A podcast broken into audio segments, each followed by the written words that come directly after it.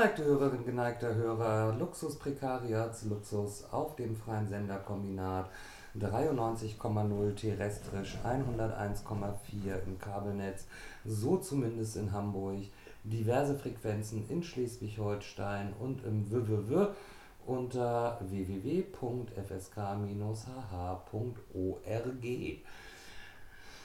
Ja, ihr hört heute eine weitere Sendung zum Thema Griechenland. Diesmal eine äh, etwas besondere Sendung. Ähm, nicht, dass unsere anderen Sendungen nicht auch besonders gewesen Ja, wären, aber heute tatsächlich, ähm, das werdet ihr auch an der Soundqualität merken, eine besondere Sendung, weil es sich quasi um eine ähm, Vorort-Live-Berichterstattung aus äh, dem Urlaub handelt. Also wir Das bringen euch akustische Reisetagebuch sozusagen. sozusagen ein akustisches Reisetagebuch. Ihr habt eben auch schon die erste akustische Impression von unserem Aufenthalt in Thessaloniki im äh, Juni äh, 2016 gehört, äh, in Form dieses Vogelgezwitschers und Hahngeschreis. Ähm, äh, wo, wo das herstammt, werdet ihr noch äh, im Laufe der Sendung rausfinden, aber wir haben sozusagen äh, auf dem, während dem Aufenthalt in Thessaloniki immer wieder ähm, ein kleines Reisetagebuch geführt und das werden wir euch heute auf die Ohren geben. Jawohl, nichtsdestotrotz möchte ich vorher noch den ungefähr 37% wahlberechtigten Britinnen und Briten danken, die äh, im Endeffekt dafür gesorgt haben, dass die Europäische Union kleiner wird. Nicht etwa, weil sie austreten, nein, sondern dafür, dass wir endlich unsere Rechtspopulistin Andrea Nahles und unseren Neofaschisten Herrn de Maizière loswerden könnten, weil ja nun sozusagen genau dieses wir schränken mal EU-Migration, also innerhalb der EU-Migration ein, was ja sozusagen wahlentscheidend war, und Frau Nahles das ja mit Hartz-IV-Gesetzesänderung und Herr de Maizière ja sowieso ständig. Bitte geht doch nach Großbritannien. Noch könnt ihr, zwei Jahre sind sie noch in der EU. Bis dahin habt ihr euch gesettelt und lasst uns bitte einfach in Ruhe mit eurem neofaschistischen Dreckscheiß, auf den ich wirklich keinen Bock mehr habe. Ähm, danke, liebe Britinnen und Briten, die ihr für den Brexit gestimmt habt dass wir endlich, endlich eine Verklappungsalternative für diese beiden Pissflitschen haben. Ja, ähm, das Thema soziale Situation, soziale Rechte, aber auch Migration äh, wird auch im Laufe unserer Sendung eine Rolle spielen. Das Ja. war jetzt der etwas plumpe Versuch einer. Aber ähm, die Griechen einer- haben es eh schon schwer genug, die brauchen nicht auch noch die Nahles und den de Maizière. Nee, auf keinen Fall. Also, Ähm, nichtsdestotrotz werdet ihr merken, dass im Laufe unseres äh, akustischen Reisetagebuchs bestimmte Themen immer wieder aufkommen, wie zum Beispiel das Thema äh, Unterstützung für Geflüchtete in äh, Griechenland, in Thessaloniki speziell. Ähm, da sei auch schon jetzt darauf verwiesen, äh, also wir konnten sozusagen live äh, teilhaben an den Vorbereitungen zum No Border Camp, äh, was äh, ja, glücklicherweise konnten wir nur an den Nachbereitungen der Vorbereitung teilnehmen. Ja, das stimmt. Genau. Also die Pläne haben wir uns geschenkt, wir haben nur ähm, die Zusammenfassung gekriegt. So sieht es aus. Ähm, ja, auf jeden Fall, das No Border Camp wird im Juli in Thessaloniki stattfinden. Um genau zu sein, ab morgen, Vom 15. bis zum äh, 24. 24. Juli ähm, 2016. Wer da schon ist, kann sich übrigens gleich noch 2, 3, 5, 7 Tage mehr nehmen, denn im direkten Anschluss ans No Border Camp gibt es auch noch ein Anti-Mining Camp in Skouries. Auch dazu wird in dieser Sendung noch das ein oder andere Wörtchen fallen. Genau, wir werden sozusagen unsere bisher auch schon gehabten Themen vertiefen und äh, mit neuen Informationen versorgen. Genau, ansonsten war neu, dass wir das Messeessen angefangen haben. Ähm, unseren Uso also nicht mehr einfach nur auf Eis hatten, sondern diesmal auch Nahrung dazu. Auch das kriegt ihr öfter mit, aber hört ihr gleich. Viel Spaß! Genau, was ich gestern sozusagen noch mitgenommen habe, was wir ja gerade schon hatten, Ein Hahn! wo wieder, wo wieder sozusagen geht über den Himmel für nix in die Verantwortung. Das ähm, zumindest so eine Position, jetzt mal so grob zusammengefasst ist, nachdem wir jetzt alle verstanden haben, dass uns Syriza genauso verarscht wie alle anderen auch. Ähm, und diese Verwirrung von irgendwie, wie krass ist das denn, was macht denn eine linke Regierung? Also jetzt so ein Beispiel irgendwie, also fand, das fand ich so, als wir letztes Mal hier waren, ging es halt gerade um die, um die Privatisierung des Wassers irgendwie. Mhm so, wo dann irgendwie eine Abstimmung lief, wo klar 90 Prozent der Thessaloniki-Bevölkerung gesagt haben, ja. Euchi in dem Fall. Ja. Und äh, das Ganze jetzt aber dann irgendwie mit so einem Kniff äh, passiert von ähm, auf Geheiß aus Athen werden jetzt ein Großteil der Anteile verkauft, sodass es immer noch Thessaloniki-Wasser ist, naja, aber dann irgendwie ein Großteil ja. der Anteile eben in Privatbesitz ist. Na gut, die Abstimmung darüber im Parlament steht noch aus, ne?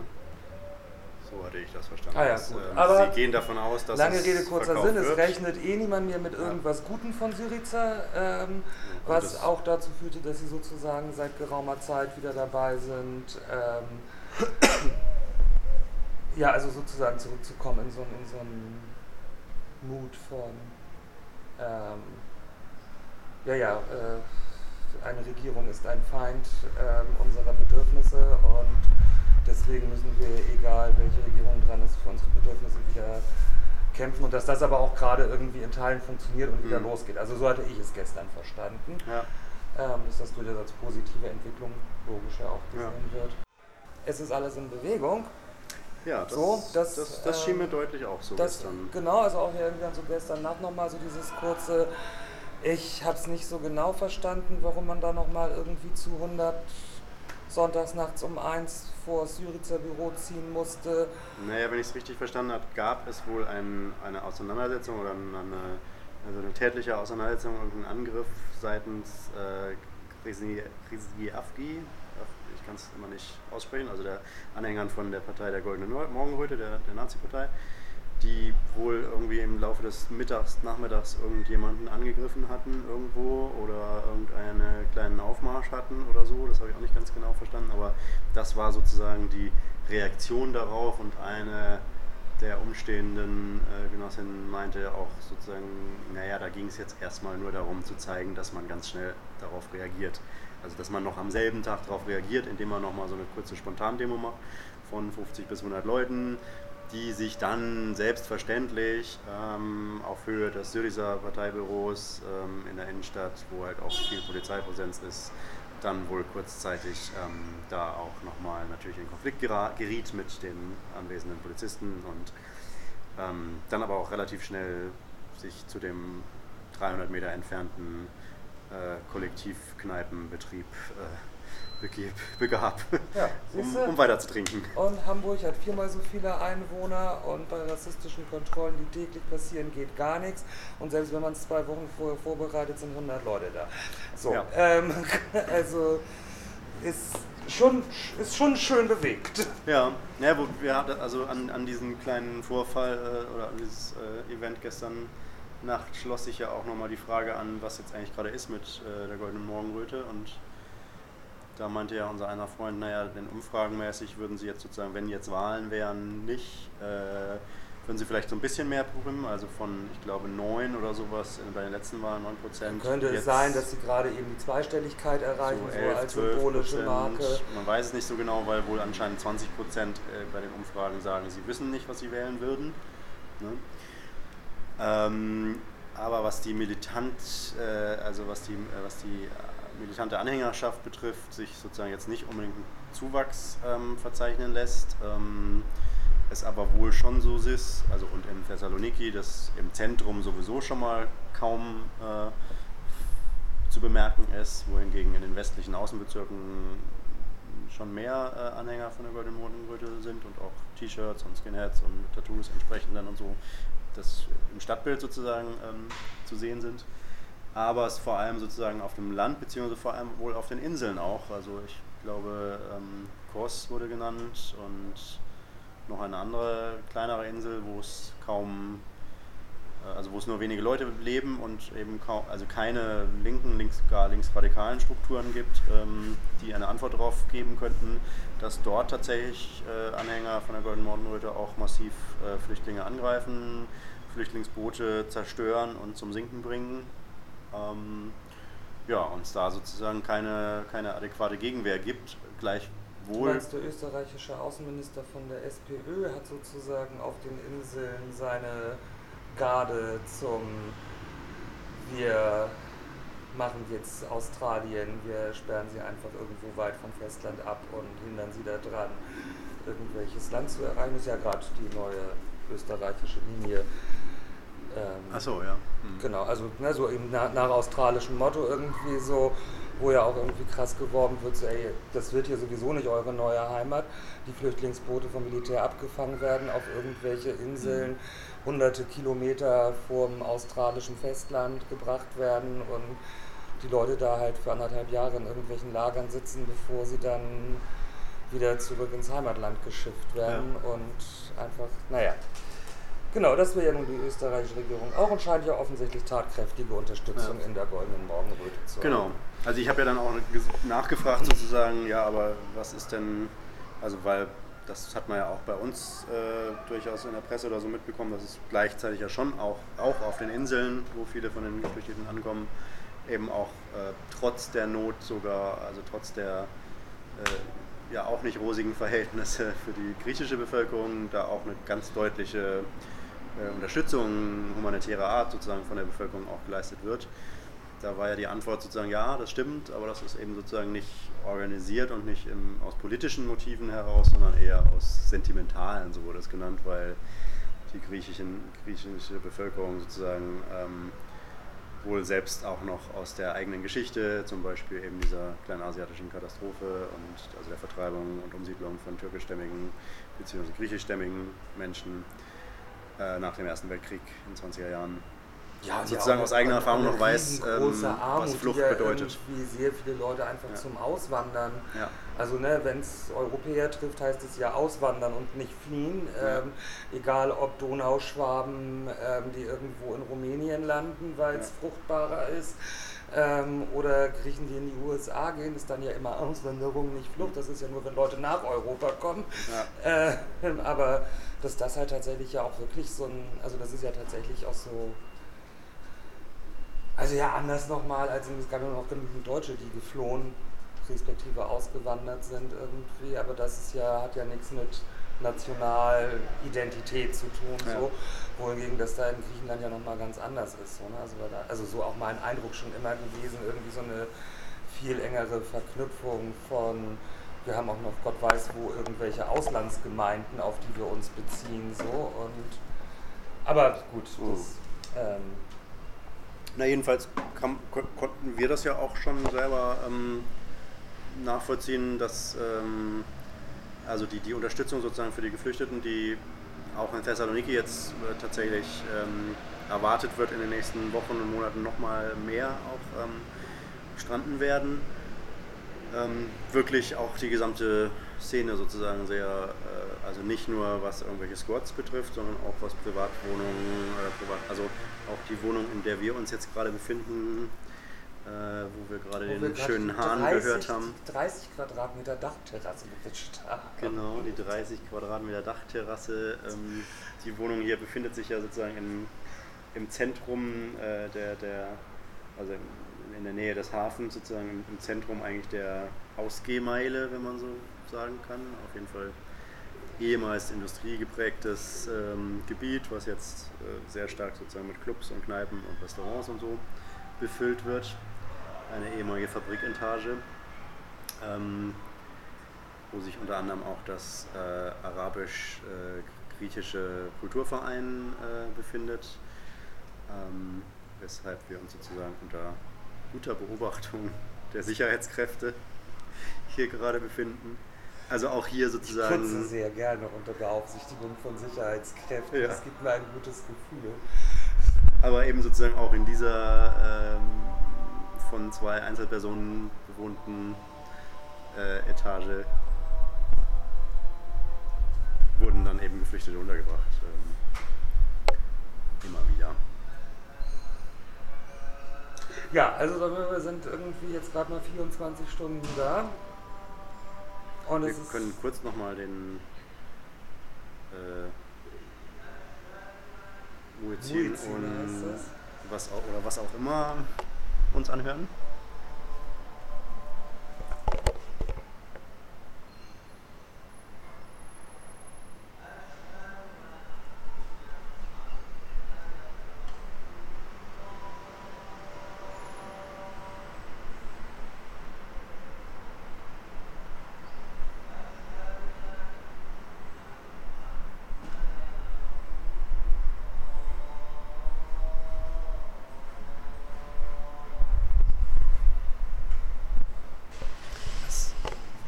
Ist auf jeden Fall, finde ich, für so ein, man befindet sich mitten im Zentrum einer ja dann doch auch, äh, ich habe schon wieder vergessen, anderthalb Millionen? Nee, Nee, 400.000. 400.000 Einwohner Großstadt mit Hahnengeschrei äh, geweckt zu werden und jetzt der Muezzin, das finde ich schon eine lustige Sound-Untermalung. Ja, ja, wobei im Moment ist alles gerade noch sehr leise. Das wird, glaube ich, alles noch lauter. Sowohl der Hahn als auch der. hm. Na, beim Mutzin weiß ich es nicht. Ähm, ja, nee, ich glaube 400.000 Intersaloniki und Großraum Ja. kommt auf eine Million und Gesamt Nordgriechenland anderthalb. Das war, glaube ich, die. Okay. Gesamt Nordgriechenland. Griechenland hat nur 8 Millionen Einwohner. Okay. So, und in Athen wohnen irgendwie zweieinhalb, also Hm. zwei, zweieinhalb, drei irgendwie im Großraum und dann der Rest halt auf den Inseln, Inseln, Inseln. Okay. Was wolltest du sagen? Wir sind jetzt 24 Stunden hier. Naja, das ist schon wieder viel, schon wieder viel Input, aber auch tatsächlich viel so ein, naja, man kommt auch irgendwie in Vertrautes zurück. Das, Mhm. Ich finde es irgendwie gerade so, ich finde es eine lustige Mischung. Ja. Schon Geht mir auch so. Und wirklich auch, also ich finde, ja, ähm, wir haben, glaube ich, in einer der letzten Sendungen zu Griechenland, also ich glaube vor allem in der Nachbereitung zur, zu dem internationalen Camp und der Demonstration gegen die Goldmine, haben wir ja auch viel über das Stichwort Resignation geredet. Und ich muss sagen, das, was uns gestern so alles berichtet wurde, klang so gar nicht nach Resignation, sondern wirklich nach, okay, es passiert was. Ja, wobei wir auch gesagt haben, dass es Ja. Einschätzungen gibt, nach wir, also nicht, nicht gar nicht selber gefühlt. Es geht gar nicht um einen ewigen Optimismus. Nein, dass es, dass es ja auch Einschätzungen gab mit, diesen, äh, also mit dieser Demo an der Goldmine, Ja. ähm, dass das sozusagen auch so ein, so ein ähm, also dass es zwar viele fanden, dass es scheiße gelaufen ist, weil irgendwie dieses ganze Brunnengehassel und bla und blub, aber dass trotzdem irgendwie auch einige gesagt haben oder auch mehrere gesagt haben, ähm, so, das, das könnte auch, äh, oder ist auch ein Aufbruch und dass das geklappt hat, irgendwie ähm, an einem Punkt, wo man sich eigentlich schon verloren glaubte, wieder mehrere tausend Leute auf die Straße zu kriegen, dass das auch einen Schub gegeben hat. So, ne? Nun weiß man noch nicht, wie es da aussieht. Das ist ja irgendwie unsere Abendverabredung. Wird uns, glaube ich, ein bisschen mehr Aufschluss über Megali Pioneer und die ähm, Scudiers geben. So. Naja, wir wissen zumindest, dass sozusagen ähm, aus den kurzzeitigen Festnahmen bzw. Verhaftungen im Nachklapp der Demo vor einem Jahr äh, keine weiteren juristischen Folgen mehr äh, erwachsen sind. Genau, und aus den, aus den DNA-Geschichten und den. Festnahmen. Ja, aber wir wissen, dass es da auch noch nichts gibt. Also es Genau. gibt auch jetzt drei Jahre danach immer noch keine Verurteilung, immer noch keinen ernstzunehmenden Prozess. So. Also ähm, drei Jahre nach dem äh, Anschlag, vermutlichen Anschlag auf äh, Baufahrzeuge auf der Goldmine, Genau. wo viele der der, der- Widerstandsleute vor Ort, vor allem, ja. Ja, wo viele, erstmal, wo viele sozusagen aus der Bewegung durchaus die Vermutung auch geäußert haben, dass das vielleicht eine Aktion, ähm, Counteraktion eine, war. eine, eine Counterintelligence-Aktion war. Jedenfalls infolgedessen eben dann knapp 300 ähm, Menschen aus der Region DNA-Proben entnommen wurden, etliche davon eben angeklagt wurden. Wie viele 70, Prozesse? glaube ich. 70 glaube ich Ja. auch, aber das vielleicht habe ich das auch gestern nur so fallen lassen und deshalb denken wir das plötzlich beide gerade. Achso, nee, ich, also ich habe das, ich hab das fest abgespeichert vom letzten Jahr. Ah, gut, wunderbar. Also ungefähr 70 Leute dann eben Prozesse hatten bzw. haben und die eben immer noch äh, in der Schwebe scheinen.